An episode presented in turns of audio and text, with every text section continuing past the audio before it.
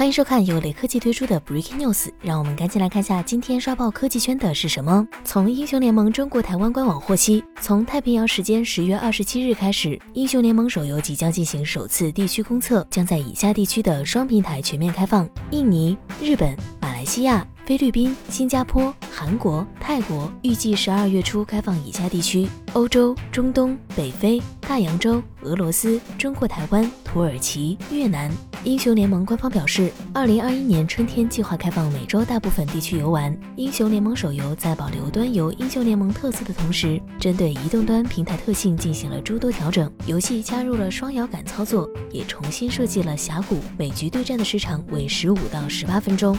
雷科技编辑认为。根据此前的了解，《英雄联盟》手游在操作难度上要比《王者荣耀》更高一些。基于这一点，可以判断《英雄联盟》手游不太可能对《王者荣耀》造成太大冲击。再说了，游戏也还没有在国内开测。不过，从全球开测的趋势来看，这款游戏在国内开测应该不远了。